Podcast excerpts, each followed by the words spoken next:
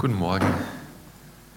Ich könnte keine bessere Einleitung gemacht haben, wie die Renate das gemacht hat mit dem Thema, als sie sagte, kennt ihr das unter der Woche, große Aufgaben zu haben, die einfach ja, zu groß sind, die über das gehen, was ich schaffen kann. Und weshalb perfekte Einleitung, weil darüber möchte ich heute sprechen, was ist eigentlich, was passiert eigentlich oder was tut Jesus, äh, wenn ich große Aufgaben gehabt habe oder wenn ich irgendwas getan habe, wo ich versagt habe, was passiert dann? Was passiert dann mit mir oder was passiert dann, wo Jesus da ist, was er tut und so weiter. Und deshalb heute geht es in, äh, in den dritten Teil von der Themenreihe Gottes Erbarmen und mein Versagen. Und ich freue mich drauf, weil es ein gutes Thema ist, was für mich gut war und ich glaube auch für euch gut sein kann. Und wir haben das natürlich in gewisser Weise heute auch schon gehört in, in dem Format vom Evangelium, was passiert äh, mit unserem sündigen Leben, wenn wir zu Jesus kommen. Gnade erleben wir, wir, uns wird vergeben und wir dürfen ein neues Leben beginnen. Aber wenn wir Christen sind, passieren ja weiterhin so Dinge wie Versagen, wie Fehlschläge, wie ja, wo uns Dinge passieren. Und ich mache einfach hier auf Enter, gell? Okay, danke. Und ich hatte damals äh, ja, begonnen mit dem Thema und da waren die ersten zwei Fragen, was verursacht eigentlich persönliches Versagen? Und das zweite Mal war, was soll ich tun, wenn ich versagt habe? Und heute kommt eigentlich der schönste Teil, meiner Meinung nach, was macht Jesus eigentlich, wenn ich versage? Und ich hatte da von Rick Warren ein Zitat vorgelesen, wollte ich euch heute auch nochmal mitgeben. Also wir alle erleben Versagen in unserem Leben, weil wir unvollkommene Menschen sind, die in einer unvollkommenen Welt leben. In der Nacht, als Jesus festgenommen wurde, erlebten zwei seiner besten Freunde extremes Versagen. Judas verriet Jesus und Petrus verleugnete ihn dreimal. Kannst du einmal zurückmachen? Danke. Und da war es beim ersten Teil, ich möchte es einfach, nochmal mitgeben für euren Alltag, weil ich glaube, es ist gut, es ist vielleicht eher ungewöhnlich für eine Predigt, so Punkte mitzugeben, aber ich finde es gut, es nochmal zu hören. Das war damals, äh, was verursacht persönliches Versagen war, Überbewertung der eigenen Stärken. Dann war es Angst vor Ablehnung oder Missgunst durch andere. Und dann das dritte war Sprechen ohne nachzudenken. Und dann im zweiten Teil war es, was soll ich eigentlich tun, wenn ich versagt habe? Da ging es darum, hey, einfach mal zu trauen und nicht sofort zum nächsten Punkt zu springen oder zur nächsten Aufgabe. Dann in den Hauskreis gehen, also in diese Supportgruppe, die man hat, in den Freundeskreis, die einen auffangen, die für einen da sind, wenn man kläglich versagt hat. Und dann das Dritte, was wir eigentlich als Christen gut kennen dürfen und sollten, vielleicht weniger in Anspruch nehmen, alle Sorgen einfach auf Gott zu werfen. Und dann ging es um Felsbrock, den wir nicht weit werfen können, sondern wo wir einfach unsere Sorgen loslassen sollen. Und heute, was macht eigentlich Jesus, wenn wir versagen? Was macht Jesus mit unserem Versagen? Wenn wir so richtig versagt haben, wenn es richtig schief gelaufen ist, wir eigentlich das Beste wollen, aber das Gegenteil draus wurde. Und da gibt es Petrus, die Person wieder, und auf die möchte ich heute auch wieder eingehen als das Bild. Bevor Petrus überhaupt diese tiefgreifende Erlebnisse seines Versagens hatte, wurde ihm von Jesus schon darauf vorher hingewiesen, dass dies passieren wird. Er hat ein paar Dinge so vorher zu Petrus gesagt. Und es steht in Lukas 22, 31 bis 32. Und es ist so als Grundlage heute der Bibeltext. Er sagte, Simon, Simon, der Satan hat sich erbeten, euch schütteln zu dürfen wie den Weizen im Sieb. Ich aber habe für dich gebetet, dass du deinen Glauben nicht verlierst. Wenn du dann umgekehrt und zurechtgekommen bist, stärke den Glauben deiner Brüder. Wenn ich so diesen Bibelvers lese, habe ich irgendwie das Gefühl, dass Jesus da so mit seiner weichen Stimme so zu Petrus ruft und sagt, hey Simon, Simon, er weiß schon, was passieren wird. Und er teilt ihm mit, dass er für ihn betet. Wenn er dann Buße getan haben wird, dann soll er sein Versagen nutzen, um andere zu stärken, sagt Jesus zu ihm. Und Petrus soll sein größtes Versagen nutzen. Und ich glaube, Petrus hat es gar nicht verstanden, um was es da eigentlich ging oder wie prägnant das ist, was Jesus zu ihm gerade sagt. Und ich glaube, wir können daraus was lernen. Also es gibt in dem Fall fünf Dinge, die, wir, die Jesus tut, wenn wir versagen. Und ich glaube, das erste ist, und das ist voll interessant, und es kommt auch aus diesem Vers aus, dass Jesus ist nicht schockiert. Wenn wir versagen, ist Jesus nicht schockiert. Er ist nicht überrascht, nicht schockiert von unserem Versagen. Jesus sagt sogar zu, äh, zu Petrus, dass Satan ihn versuchen möchte. Also er wusste vorher, dass Petrus ihn verleugnen wird, also ihn selber verleugnen wird. Und ich glaube und bin fest überzeugt, dass Jesus niemals überrascht, peinlich berührt oder ertappt von den Dingen ist, die du tust, sei es Gutes oder Schlechtes. Er weiß schon alles im Voraus. Er kennt deine schwachen Stellen und die Bibel spricht im Psalm 103, 14, ein schöner Vers, denn er weiß ja, was für Geschöpfe wir sind. Er denkt daran, dass wir nur aus Staub gebildet wurden.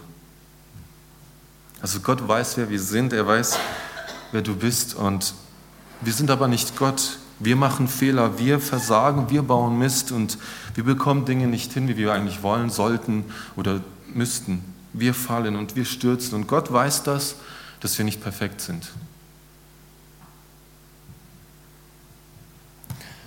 Er weiß nicht nur, dass wir, er weiß nicht nur, was in uns drin ist, sondern auch deine Schwachheiten und deine Versuchungen. Er weiß auch, was auf dich zukommt.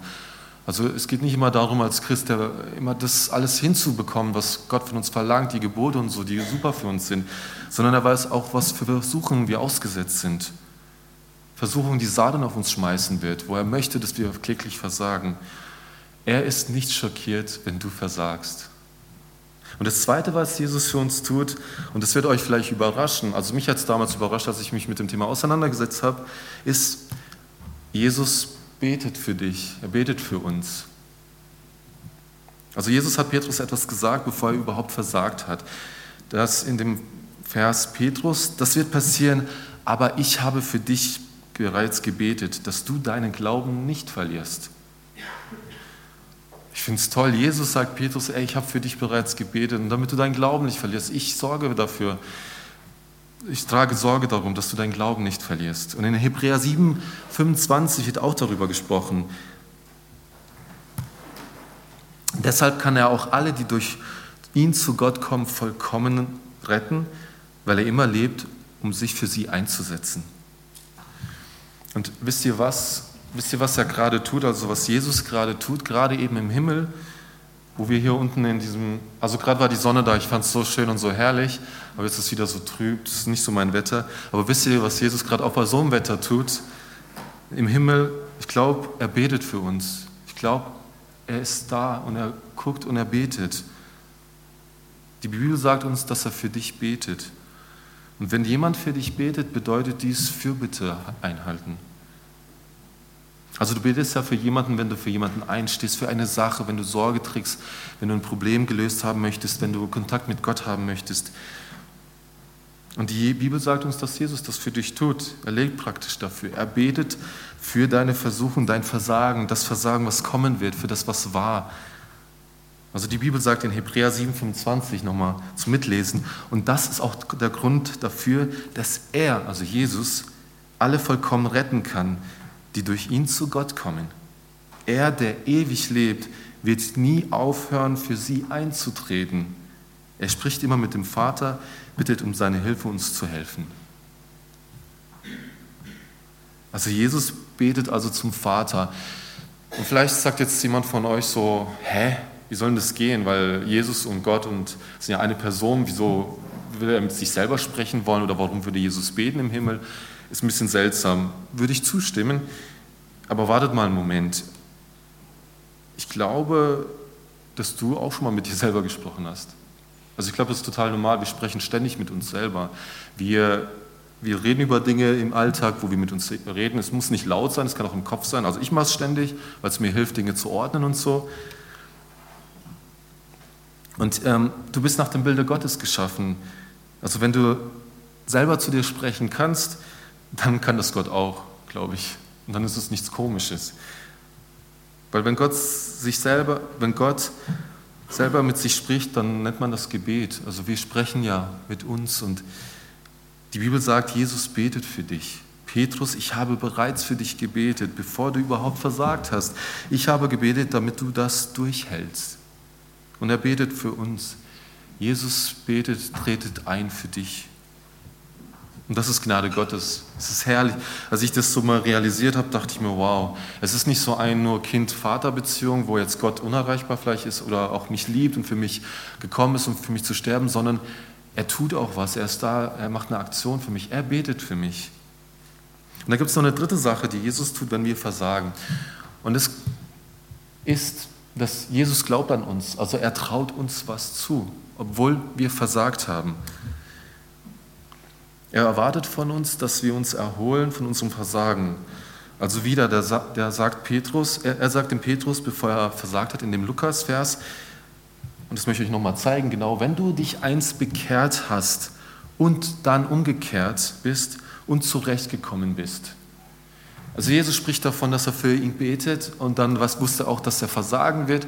Aber dann sagt er schon, ja, und wenn du dich dann bekehrt hast, wenn du zurückgekommen bist, wenn du zurechtgekommen bist mit dem, was du da verbockt hast, ich finde es interessant. Schaut euch das Wort an. Es ist nicht falls oder vielleicht, sondern da steht wenn. Das heißt, Jesus glaubt an uns, er traut uns etwas zu, auch wenn wir echt so Mist bauen, wo wir denken, das kann uns keiner vergeben, das können wir nie wieder gut machen, das wird nie wieder in Ordnung kommen. Jesus ist da und er glaubt an uns, er traut uns etwas zu. Jesus wusste, dass Petrus zurück zu ihm kommen würde. Ich hatte damals gesagt in der Predigt, als äh, Petrus da Jesus versichert hat, ich werde dich niemals verleugnen, ich werde immer für dich da sein, wenn alle dich verlassen, ich werde sogar für dich sterben. Und wir hatten darüber gesprochen, dass das so Überbewertung der eigenen Stärke war von Petrus. Und ich glaube, dass Petrus, obwohl er das so pompös vielleicht gesagt hat, zu groß gesagt hat, hat er es ernst gemeint. Er wusste sich nicht den Konsequenzen äh, bewusst, dass er versagen wird. Was einfach zu groß war. Gell? Der Alltag, die Probleme, die Aufgaben waren zu groß. Er sagt, dass du wirst sündigen, versagen, hinfallen und Fehler machen, aber du wirst zurückkommen. Und wenn du dann umgekehrt bist, und ich glaube, das ist ein Zeichen für einen wahren Glauben, wenn wir daran festhalten, dass Gottes Gnade für uns zählt, auch wenn wir es so richtig verbockt haben und schon zum hundertsten Mal und schon so oft, dass wir glauben, hey, Gott will uns gar nicht mehr zuhören. Und ich möchte jetzt vielleicht was Ungewöhnliches mit euch tun. Ich möchte mit euch diesen Vers aus Sprüche 24, 16 zusammenlesen. Lass uns aber zusammen diesen Vers jetzt lesen. Denn siebenmal fällt der Gerechte und steht doch wieder auf. Wisst ihr, was so wunderbar an diesem Vers ist? Ähm, sogar die guten Jungs und die guten Mädels machen Fehler. Sogar die versauen es. Der Gerechte vermasselt es. Er macht Fehler. Und manchmal treffen gute Menschen echt dumme Entscheidungen. Und das bedeutet nicht, dass sie böse waren. Sie haben eine falsche Entscheidung in diesem Moment getroffen. Und manchmal treffen wir alle dumme oder nicht schöne Entscheidungen. Und auch der Gerechte fällt. Er, er schafft es nicht immer. Auch die guten Menschen fallen. Und siebenmal, wisst ihr, es gibt Versagen, das wir vielleicht nur einmal tun, aber dann gibt es Versagen, das wir so oft tun. Vielleicht ein bestimmtes Verhalten. Wir schreien jemanden an oder wir behandeln unsere Kinder so, wie wir eigentlich es nicht wollen, aber wir tun es immer wieder, weil vielleicht ein Verhaltensmuster von der Vergangenheit ist. Ich hatte da in der ersten Predigt darüber gesprochen, die Gründe fürs Versagen, dass da vielleicht etwas im Leben ist, was wir nicht verarbeitet haben, nicht eingesehen haben oder vor der wir Angst haben und deshalb es schön wegdrücken. Aber es uns immer dazu drängt, etwas zu tun, was wir vielleicht gar nicht möchten.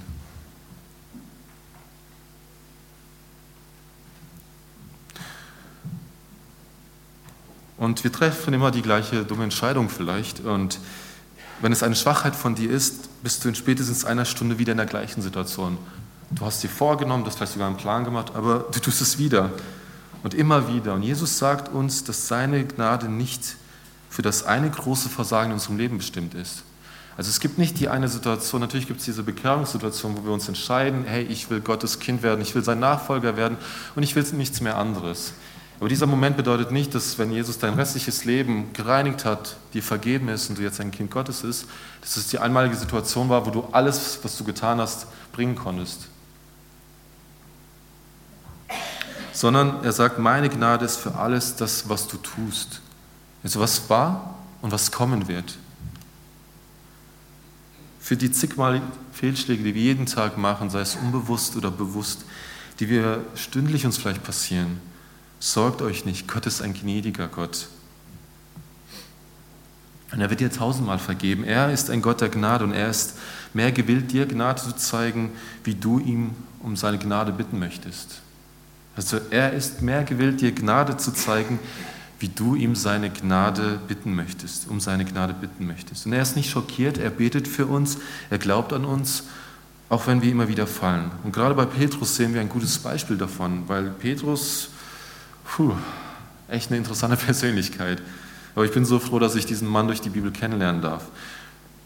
Er glaubt weiterhin an Petrus. Jesus glaubt weiterhin an diesen Mann, der ja echt Dinge gesagt hat, wo wir wahrscheinlich das nicht so getan hätten.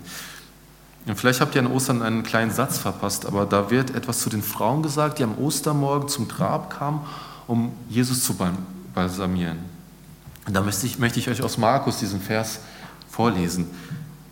Also sie betraten die Grabkammer und sahen dort auf der rechten Seite einen jungen Mann in einem weißen Gewand sitzen. Die Frauen erschraken. Er aber sagte zu ihnen, ihr braucht euch nicht zu erschrecken. Ihr sucht Jesus von Nazareth, den Gekreuzigten. Er ist auferstanden. Er ist nicht hier.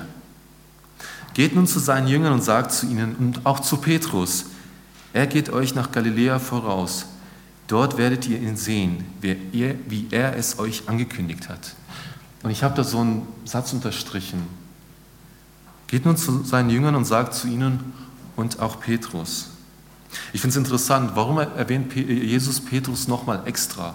Warum gerade diesen Jünger? Der war ja nicht besser oder nicht schlechter oder warum ihn nochmal? Hätte es nicht gereicht, einfach Jünger zu sagen, hey, geht und sagt es den Jüngern? Aber Jesus wusste, wie entmutigt vielleicht Petrus nach seinem Versagen sein würde. Jesus wusste, wie viel Ermutigung vielleicht Petrus brauchte. Gerade der, der am lautesten geschrien hat, war ja der Kleinste, der jetzt weggelaufen ist und bitterlich weinte.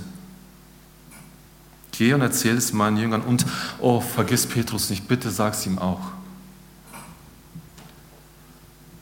So in der Art, er braucht es am meisten von all den anderen. Er hat am meisten gekotzt darüber, wie er für mich einstehen wird und hat kläglich versagt. Er wird sich wahrscheinlich die großen Vorwürfe machen.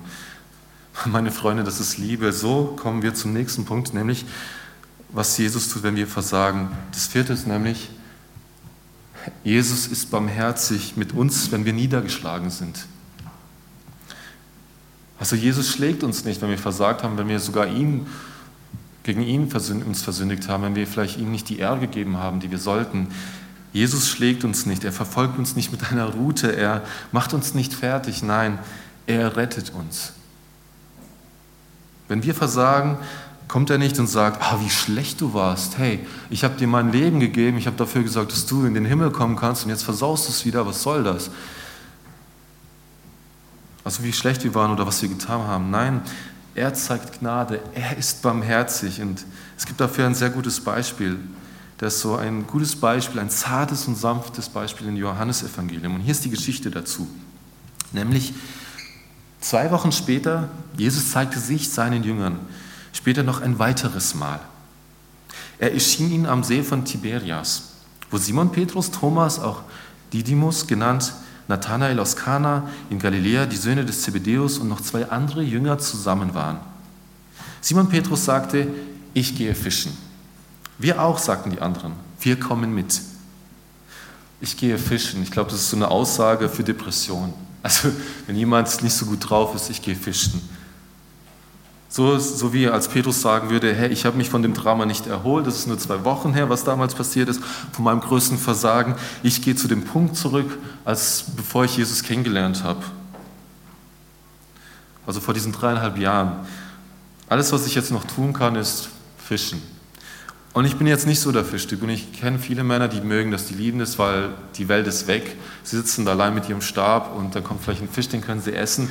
Und ich muss sagen, das Essen danach mag ich auch voll, aber nur zu sitzen, nichts zu tun, fällt mir oft schwer. Aber ich möchte es lernen. Und Petrus sagt, hey, alles, was ich noch tun kann, ist fischen. Vielleicht geht es manchen Männern auch so. Ich bin entmutigt, nicht motiviert. Geht jemand mit mir? Und die anderen Jünger sagen, ja klar, wir kommen mit. Also Petrus geht fischen. Sie gingen zum Boot hinaus und legten ab, aber in jener Nacht fingen sie nichts. Als es dann Tag wurde, stand Jesus am Ufer, doch die Jünger erkannten ihn nicht. Kennt ihr das vielleicht auch, nichts zu fangen, also keinen Job zu bekommen, niemanden zu enttäuschen? Freunde, das nennt man Versagen. Das ist Versagen, wenn nach so einem großen Versagen jetzt noch weiter irgendwie boom, gar nichts funktioniert.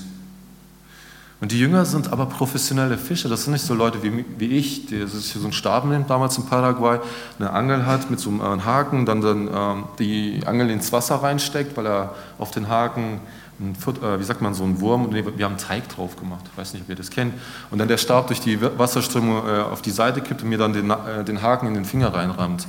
So Jünger waren, solche äh, Fischer waren die Jünger nicht. Bei mir ist es passiert, ich musste ihn dann wieder rausziehen, hat geklappt. Aber so, so waren die Jünger nicht. Das waren professionelle Fischer und dennoch haben sie nichts gefangen, die ganze Nacht. Das nennt man Versagen. Und Jesus sagt, Kinder, rief er ihnen zu, habt ihr nicht ein paar Fische für das Frühstück? Nein, riefen sie zurück, nicht einen einzigen. Ich weiß nicht, wie es euch geht. Also ich bin nicht sehr oft äh, ehrlich über mein Versagen, aber sie waren wenigstens ehrlich. Sie haben gesagt, nee, wir haben nichts gefangen obwohl sie professionell waren darin. Da sagt er zu ihnen, werft das Netz auf der rechten Seite des Bootes aus, forderte er sie auf. Ihr werdet sehen, dass ihr etwas fangt. Sie warfen das Netz aus, wie Jesus sagte. Aber dann konnten sie es nicht mehr einholen. Solch eine Menge Fische hatten sie gefangen. Da sagte jener Jünger, den Jesus besonders liebte, zu Petrus, es ist der Herr. Du kannst versuchen, die ganze Nacht Fische zu fangen und du wirst nichts fangen. Und Gott kann in fünf Minuten mehr in deinem Leben machen, wie du vielleicht in 15 Jahren. Du kannst 15 Jahre deinen Traum planen und er verschwindet im Nichts. Also sie taten das, was Jesus ihnen befahl und sie waren überladen mit Fischen. Du kannst versuchen, die ganze Nacht zu fischen und nichts fangen. Und Gott kann in fünf Minuten in deinem Leben mehr machen, wie du vielleicht in 15 Jahren.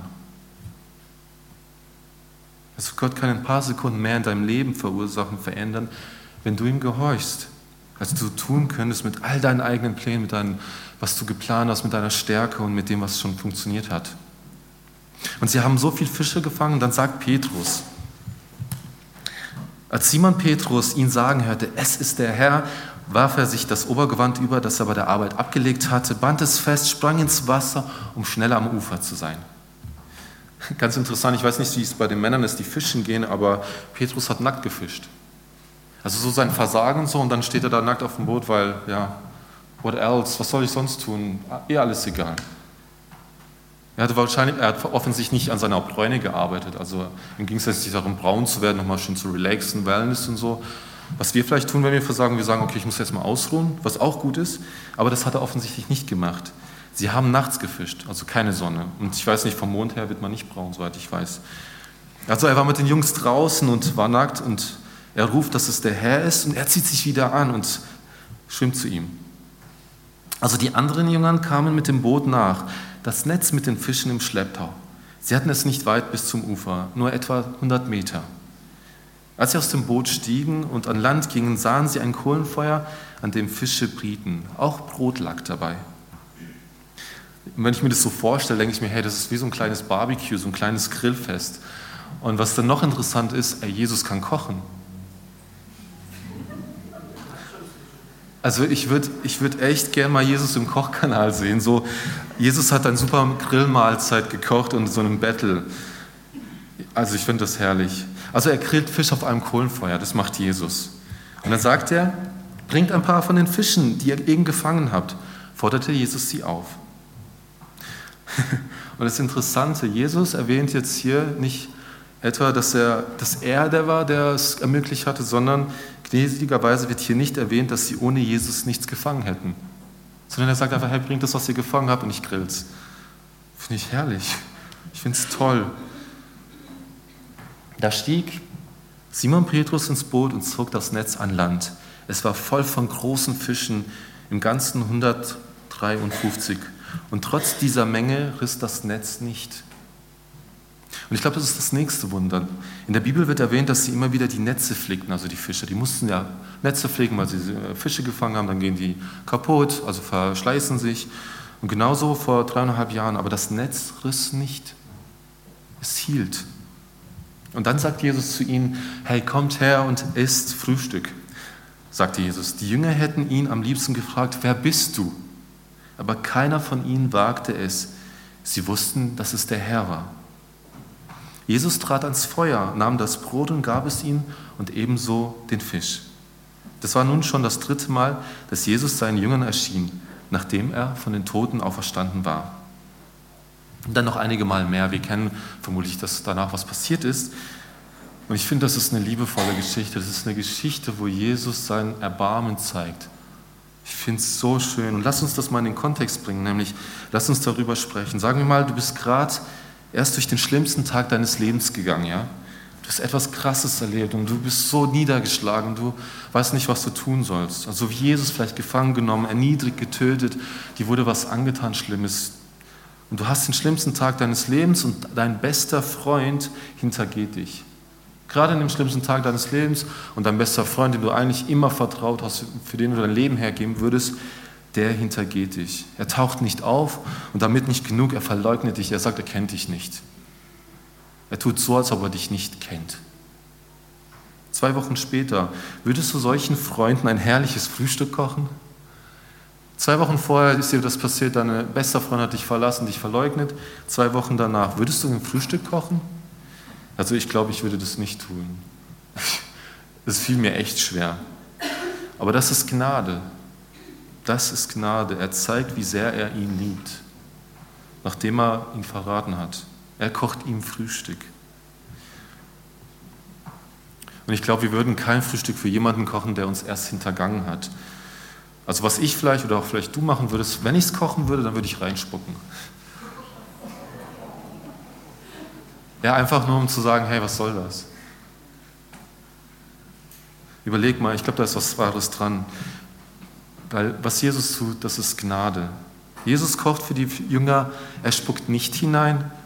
Und Jesus Gnade ist nicht von deiner Leistung abhängig. Die Bibel sagt das hier nämlich in Klagelieder 3, 22 bis 23. Gnadenbeweise des Herrn sind, dass wir nicht glänzlich aufgerieben wurden, denn seine Barmherzigkeit ist nicht zu Ende. Sie ist jeden Morgen neu und deine Treue ist groß. Gott wird niemals müde, uns Gnade zu zeigen. Er wird niemals, es wird niemals anstrengend für ihn, uns zu lieben. Nicht begrenzt auf 1000 Mal, nicht begrenzt auf 9000 Mal. Nein, seine Barmherzigkeit hat nie ein Ende. Und ich weiß, ich wiederhole es heute oft, aber ich möchte es euch mitgeben und ich muss es mitgeben, weil es werden Tage kommen, wo ihr das brauchen werdet, wo ihr euch an sowas erinnern werdet, was Gott euch versprochen hat. Gott ist treu in seiner Gnade. Und weißt du, was das bedeutet? Weißt du, wie viel voller Gnade Gott ist? Und ich möchte euch noch einen weiteren Vers äh, mitgeben, nämlich aus 2 Timotheus 2,13. Wenn wir untreu sind, er bleibt treu, denn er kann sich nicht selbst verleugnen. Gott kann sich nicht selbst verleugnen. Wir können das. Wir können das vielleicht sogar oft tun und vielleicht selten, aber wir können das. Er nicht. Er bleibt treu. Vielleicht hast du Gott aufgegeben. Vielleicht sitzt du hier und du bist auch da, weil du noch erhoffst, heute was mitzubekommen. Vielleicht hattest du Tage, wo du gedacht hast, wozu das alles? Vielleicht hast du Gott aufgegeben. Aber er wird dich niemals aufgeben. Niemals, weil das ist Gnade Gottes. Vielleicht bist du untreu geworden. Gott bleibt immer treu. Und der letzte Punkt, zu dem ich kommen möchte, ist das größte Wunder der Gnade überhaupt. Dieses hier, nämlich Jesus ist nicht schockiert, er betet für uns, er gibt uns nicht auf und ist barmherzig, wenn wir niedergeschlagen sind und das fünfte ist, Jesus gebraucht unser Versagen, um seine Kirche zu bauen. Jesus nutzt tatsächlich unser Versagen, um seine Kirche zu bauen. Und wenn du geglaubt hast, du bist der größte Versager, den es hier gibt und keiner ist so wie du, Jesus möchte dich trotzdem gebrauchen. Er möchte dich zum Bau seiner Kirche gebrauchen. Und da möchte ich euch nochmal aus diesem Vers Lukas 22, 32 erinnern. Wenn du dann umgekehrt und zurechtgekommen bist, stärke den Glauben deiner Brüder. Also er spricht hier über die Brüder und Schwestern im Herrn, also Jesus. Gebrauch dein Versagen, um andere zu stärken. Und hier ist noch der Rest der Geschichte am Strand, nämlich in Johannes 21, Vers 15. Als sie gegessen hatten, Frühstück, sagte Jesus zu Simon Petrus, Simon, Sohn des Johannes, liebst du mich mehr als ein irgend anderer hier? Aber ich finde es eine harte Frage, so versagt, dann macht Jesus ein Frühstück und dann sitzt du da und denkst dir, hey, wer bin ich eigentlich? Wozu habe ich das verdient? Und dann fragt dich noch diejenige Person, die du verleugnest äh, hast, hintergangen hast, hey, hast du mich lieb? Also, wow, also ich finde es ein bisschen krass. Und ich glaube, das geht darauf zurück, was Petrus beim letzten Abendmahl gesagt hatte, nämlich, dass er Jesus am meisten liebt als alle anderen. Ich würde dich niemals verleugnen, auch wenn es alle anderen tun würden. Ich würde es niemals tun. Und Jesus fragt ihn also, ob Petrus ihn mehr liebt als ein anderer hier. Und Petrus gab ihm zur Antwort, ja Herr, du weißt, dass ich dich lieb habe. Darauf sagte Jesus zu ihm, Sorge für meine Lämmer. Und Jesus fragt ihn ein zweites Mal, Simon, Sohn des Johannes, liebst du mich? Und Petrus antwortete, ja Herr, du weißt, dass ich dich lieb habe. Da sagte Jesus zu ihm, hüte meine Schafe. Und Jesus fragte ihn ein drittes Mal, Simon, Sohn des Johannes, hast du mich lieb? Und Petrus wurde traurig, weil Jesus ihn schon nun zum dritten Mal fragte, hast du mich lieb? Herr, du weißt alles, erwiderte er, du weißt, dass ich dich lieb habe. Darauf sagte Jesus zu ihm, sorge für meine Schafe. Ich glaube, wie du deine Liebe zu Gott zeigst, wird in dem sichtbar, dass du anderen hilfst in deiner Familie, in der Familie Gottes. Warum hat Jesus Petrus diese Frage vielleicht dreimal gestellt? Warum hat es nicht einmal gereicht? Weil einmal war ja schon, war ja schon krass. Warum gleich dreimal? Was glaubt ihr? Vielleicht hat Petrus, äh, vielleicht hat er Petrus eine Möglichkeit gegeben. Eine Möglichkeit gegeben, dafür das dreimalige Verleugnen, was er damals getan hat, an dieser Stelle wieder gut zu machen. Also dieses, ich werde dich niemals verleugnen, ich werde niemals weggehen, ich werde sogar sterben für dich. Und er hat es dreimal getan. Und dann sagt Jesus jetzt, liebst du mich? Liebst du mich? Liebst du mich? Und er sagt, ja Herr, ja Herr, ich liebe dich, ja Herr. Und er sagt, sorge für meine Schafe. Vielleicht zurück zum Anfang. Judas und Petrus, beide Freunde von Jesus, beide aus der gleichen Gruppe, beide haben Christus verleugnet. Die gleiche Sache, andere Erlebnisse. Sie haben ihm den Rücken zugekehrt als sie gebraucht wurden. Und Judas wurde ein Verräter und Petrus wurde ein Lehrer. Beide ein sehr ähnliches Erlebnis, aber Judas wurde ein Verräter und Petrus ein Lehrer. Sorge für meine Schafe. Was wirst du aus deinem Versagen tun? Was wirst du damit machen? Was erlaubst du deinen Fehlern aus dir zu machen? Ein Verräter oder ein Lehrer? Ich glaube, das ist deine Entscheidung. Der Fakt ist, dass Gott seine Kirche auf Menschen baut, die versagt haben. Liest einfach die Bibel durch, ihr werdet die ganzen Menschen, die da drin sind, wow, denke ich mir manchmal, danke Gott, dass ich dieses Buch haben darf. Gott hat immer Versage gebraucht. Es gibt nämlich keine Menschen ohne Versagen im Leben. Und das wissen wir. Wir wissen es ganz tief im Inneren. Jesus sagt dann in Matthäus, Matthäus nämlich 16, 18, Deshalb sage ich dir jetzt, du bist Petrus und auf diesen Fels werde ich meine Gemeinde bauen und das Totenreich mit seiner ganzen Macht wird nicht stärker sein als sie. Jesus sagt zu Petrus, dass er auf ihn, seine, auf ihn in seiner Gnade, also natürlich mit Jesus Gnade, seine Kirche bauen will. Und der Name Petrus bedeutet im Griechischen Stein, also eher ein Kieselstein, so ein kleiner. Und Petrus war eher so ein kleiner Kieselstein, der rumgerollt ist vom Wind her. Ein Stein, also das ist sein Name. Petrus, ein Stein. Und das griechische Wort für Petra meinte ein Riesenstein, also ein Riesending da. Ist nicht so leicht zu wälzen. Also es kann aber auch eine Klippe bedeuten, ein Berg oder ein Felsen. Und Jesus sagt zu diesem Menschen, der gerade ein paar Tage vorher seine, eines seiner enormsten Fehlschläge hatte, ja, du warst unstetig, du warst ein Versager, du hast es nicht hinbekommen, du hast geredet, ohne nachzudenken, du warst impulsiv, emotional, du hast mich verleugnet, du warst ein kleiner Kieselstein. Aber mit meiner Gnade wirst du ein Felsen sein. Die Vergangenheit ist vergangen und wir gehen voran. Und ich werde meine Kirche auf deinen Fehlschlägen bauen. Gott möchte seine Kirche auch auf deinen Fehlschlägen bauen. Wie er Petrus gebraucht hat, möchte er dich genauso brauchen. Und ich möchte mit zwei Fragen abschließen, nämlich, welches Versagen in deinem Leben hattest du, das Gott für seine Kirche gebrauchen möchte? Wenn du vielleicht eine Firma verloren hattest, solltest du Menschen helfen, die es durchmachen. Wenn du bankrott warst, dann hilf solchen Menschen. Wenn deine Ehe zerstört war und sie zu Ende ist, dann hilf anderen Ehen, dass sie zusammenbleiben, dass sie nicht kaputt gehen. Wenn du ein Versagen in irgendeinem Bereich deines Lebens hattest, dann hilf Menschen damit. Weil du weißt ganz genau, von was du redest. Du weißt ganz genau, wie es ist, in so einer Situation zu sein. Gott möchte dein Versagen gebrauchen, um seine Kirche zu bauen. Verschwende deine Erfahrung mit den Fehlschlägen nicht. Schäme dich nicht dafür. Bereinige es mit Gott. Geh den Weg, nimm Gnade in Anspruch und gebrauche es, um, den, um die Kirche zu bauen, mitzubauen. Auch selbst dann, wenn du belogen, verleugnet oder missbraucht wurdest. Gebrauche es, um anderen Menschen da, für andere Menschen da zu sein für deine Brüder und Geschwister. Und das Zweite ist, was ich euch mit als Frage mitgeben möchte. Wirst du auf dein Versagen wie Judas antworten oder wie Petrus? Und das ist immer unsere Entscheidung. Natürlich ist die Gnade Gottes nicht unsere Entscheidung. Die hat uns Gott gegeben und das ist Gottes Geschenk an uns.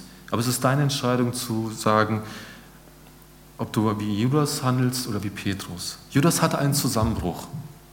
Petrus hatte einen Durchbruch. Judas hat aufgegeben. Petrus hat hinaufgeschaut. Judas hat die Gnade Gottes abgelehnt. Petrus hat sie angenommen. Judas lebte in Verdammung. Petrus in Festlichkeit durch die Gnade Gottes. Judas hat sich in Verzweiflung das Leben genommen. Petrus endete damit, seine Berufung zu leben. Es ist alles deine Entscheidung. Etwa 50 Tage nach dem größten Versagen von Petrus wählt Gott ihn aus, um an Pfingsten zu predigen, um Tausende kommen zum Glauben.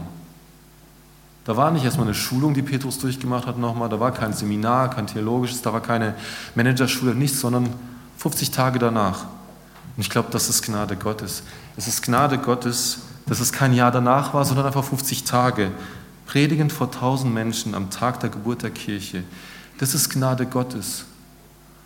Und ihr braucht keine Angst davor zu haben, dass weil Petrus jetzt Jesus bei sich hat oder so, dass es funktioniert hat. Es wird auch bei euch funktionieren, weil Jesus da ist. Er redet zu euch, er spricht zu euch und er hat euch die Bibel mitgegeben, wo ihr das schöpfen könnt. Ich möchte noch zum Ende beten.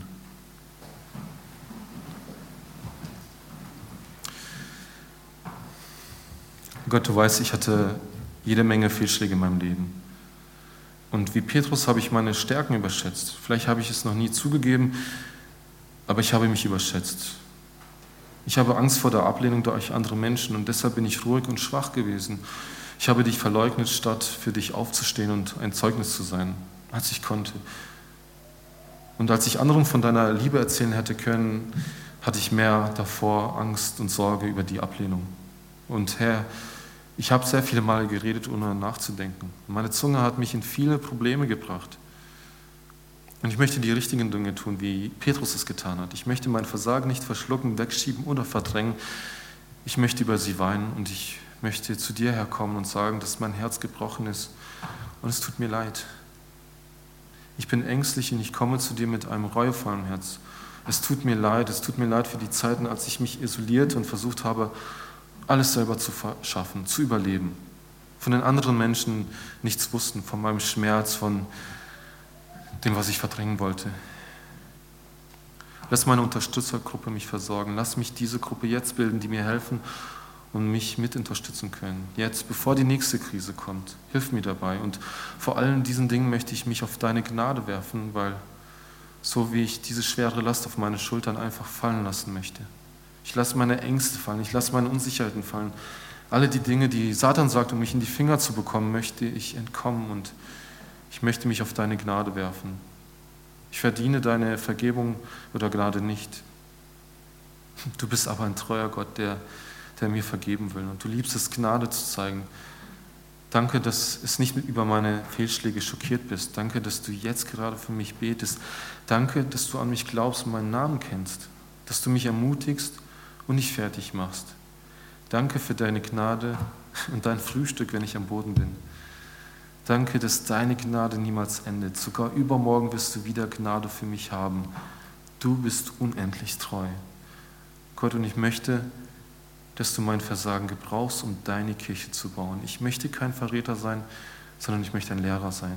Ich möchte, dass du mich und mit deiner Gnade von einem Kieselstein zu einem Felsen machst. Das bitte ich dich demütig in den Namen Jesus. Amen.